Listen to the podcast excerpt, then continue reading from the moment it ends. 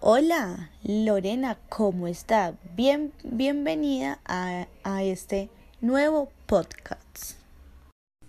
Hola, Valen, muy bien, muchas gracias por invitarme. Sé que, al igual que yo, eres una licenciada en educación infantil y, y algunas estudiantes de la Universidad del Tolima han hecho unas preguntas para nosotras.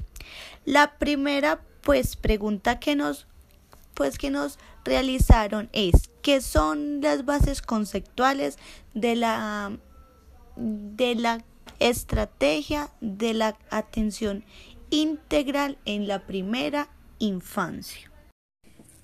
Claro, entonces para dar respuesta a la pregunta, eh, las bases conceptuales de, de la estrategia de atención integral a la primera infancia, pues plantea unos fundamentos técnicos, políticos y de gestión de la estrategia. También se organizan eh, distintas modalidades en la educación inicial para así poder ofrecer servicios de cuidado y educación en la primera infancia.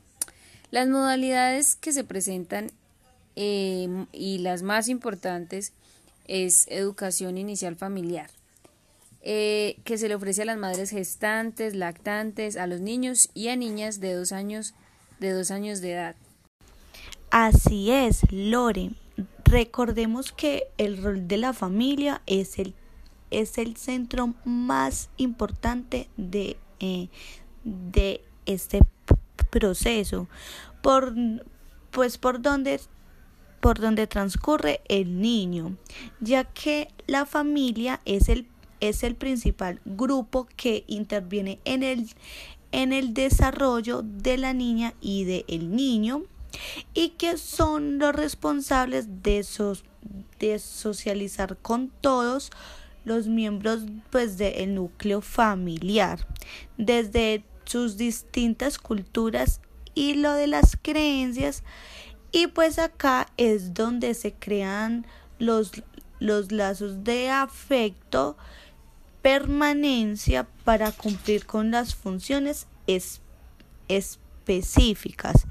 Eh, también es que se aciertan cuatro entornos relevantes, importantes en la vida del niño y de la niña, que son con los espacios donde ellos interactúan con su entorno y otros y otros y que se favorecen en su desarrollo infantil con una vinculación en una vida social en el entorno eh, pues del hogar, de la salud, del espacio público y del entorno educativo.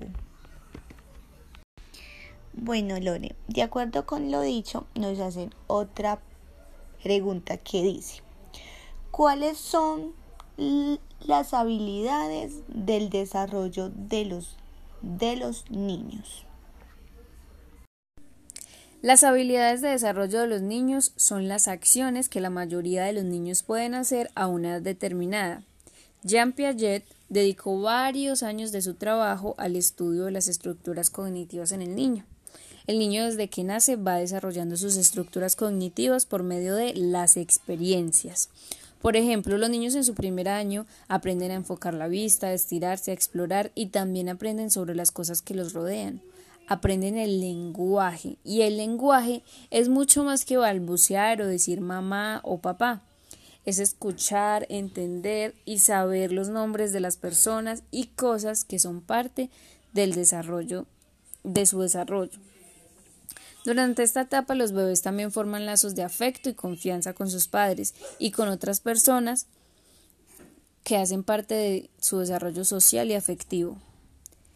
La manera en que los padres abrazan, cargan a su bebé o juegan con él definirá la forma en que el niño interactuará con ellos y con los demás. Por otro lado, los niños que van de 1 a 3 años son capaces de caminar armoniosamente y con elegancia, saltar con los, con los dos pies juntos, pueden permanecer parados en un pie por un mayor tiempo. Su motricidad gruesa ya posee casi todo el equilibrio y la coordinación necesaria para que avance en el desarrollo total. El niño utilizará la expresión verbal, ya que estábamos hablando ahorita de, esta, de esta expresión tan importante, de desarrollo del lenguaje, utilizará la expresión verbal para poder relatar sus acciones, lo cual conlleva a otros acontecimientos también importantes. Uno de ellos es el inicio de la socialización. Muchas gracias. Loren.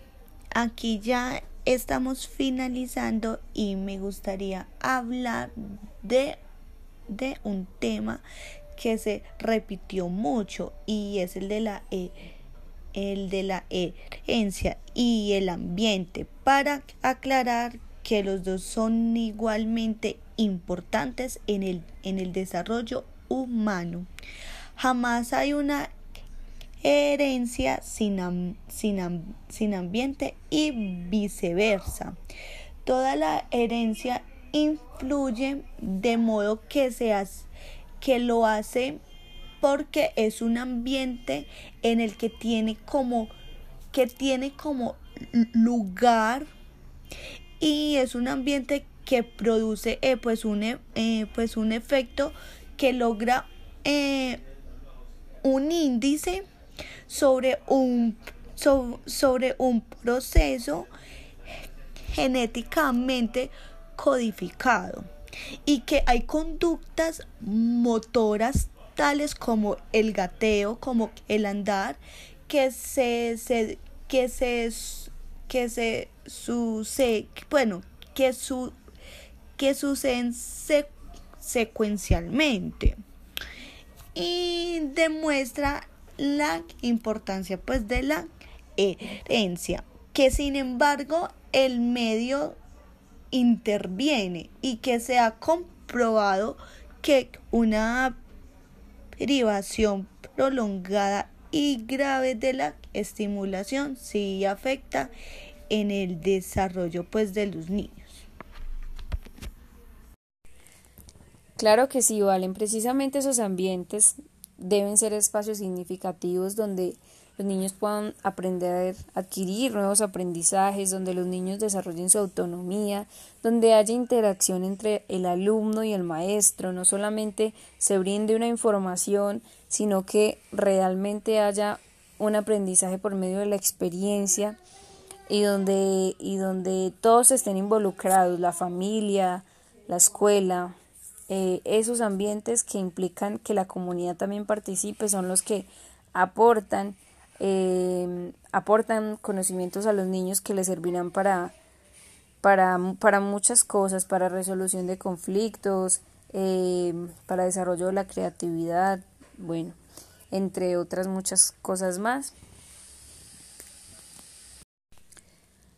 Vale, muchísimas gracias por invitarme a este podcast, por creer que tenía algo que pues importante para decir que, que les pudiera aportar a las estudiantes de la Universidad del Tolima. Muchísimas gracias a ella también por sus preguntas y bueno, hasta, hasta una próxima ocasión.